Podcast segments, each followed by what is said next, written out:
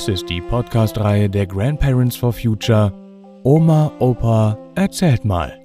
Geschichten für Kinder. Jeden Freitag erscheint hier eine andere spannende neue Folge. Und jetzt viel Spaß beim Zuhören.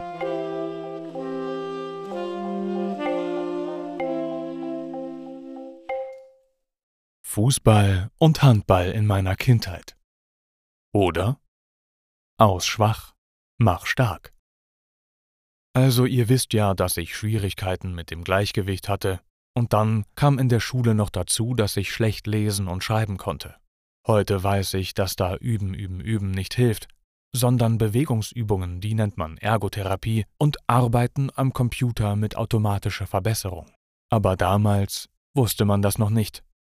Ich war so in der zweiten, dritten Klasse, da fingen wir mit dem Straßenfußball an, nur nicht nach Hause gehen. Da drohten Hausaufgaben, lieber mit drei, vier Freunden ein ebenes Straßenstück suchen, rechts ein Ranzen, links ein Ranzen und wir hatten ein Tor. Wenn ein Auto kam, räumten wir missmutig einen Pfosten weg, danach ging es weiter. Auch wenn man zu spät nach Hause kam, die tollen Schüsse, die schönen Tore und die klasse Paraden hatte man im Kopf, die konnte keiner einem mehr nehmen. Mit der Zeit wurde das auf der Straße zu anstrengend. Die Knie waren immer kaputt und taten weh und es kamen mehr und mehr Autos. Also doch auf den Sportplatz, aber da war ja noch der Platzwart, der mit seinem Rasentraktor die Grasplätze bewachte, so sahen wir das. Ja, die Grasplätze mit den kleinen Jugendtoren und dem schönen Rasen, das war unser Ziel. Im Garten ging das nicht, da gab es immer Ärger mit den Nachbarn, wenn der Ball über den Zaun flog, wir dann hinterherkletterten und die Pflanzen platt traten.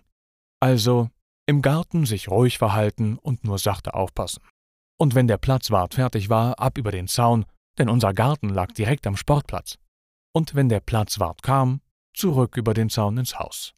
Mit neun Jahren bekam ich zur Kommunion einen Fußball aus echtem Leder, handgenäht, richtig schwer, bei Nässe so schwer wie ein Medizinball. Das war mein bestes Stück. Im Garten ging da gar nichts mehr. Nach der ersten zerbrochenen Fensterscheibe also weiter das Katz-und-Maus-Spiel mit dem Platzwart. Aber so richtig wohl fühlte ich mich beim Fußball auf Dauer nicht. Ich war immer häufiger im Tor, weil ich reaktionsschnell war, doch ich hielt den Ball nicht fest genug.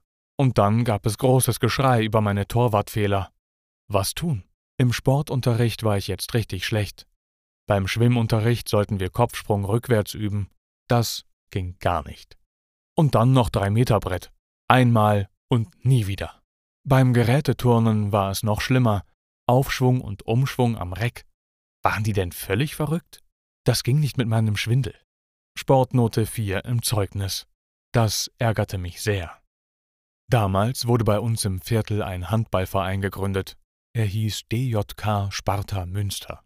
DJK bedeutete Deutsche Jugendkraft. Der komische Name störte mich damals nicht und Spartaner kannte ich von den griechischen Sagen. Also los ins erste Spiel. Ich war in der Deckung und im Rückraum, aber ich hatte da wohl was missverstanden mit den kriegerischen Spartanern. In der Deckung benutzte ich einen Handkantenschlag und schon flog ich für das ganze Spiel vom Platz. Was soll ich nur mit dir machen? schimpfte mein Trainer. Er steckte mich beim nächsten Training ins Tor. Das war die Lösung. Das passte. Ich war schnell und beweglich, konnte mich gut hinwerfen und konnte auch einen passablen Spagat. Und wenn ich gut hinfiel, sah das auch nach einer Parade aus. Mit Training wurde ich als Torwart richtig gut. Trotz Schwindel mit Gleichgewichtsstörung konnte ich richtig Sport in einer Mannschaft machen. Ja, nicht so gut für irgendeine Auswahl, aber das war mir doch völlig egal. Mir machte das Spiel als Handballtorwart richtig Spaß.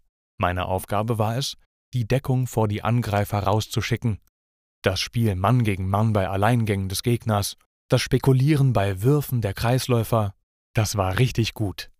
Wer gut fällt, hat Riesenvorteile.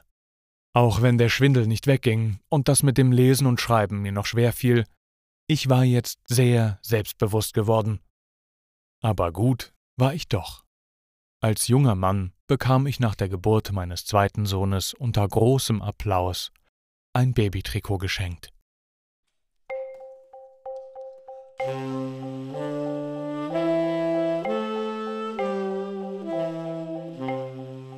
Das war Fußball und Handball in meiner Kindheit. Oder Aus schwach, mach stark. Gelesen von Matthias Wieck. Vielen Dank fürs Zuhören und bis nächsten Freitag.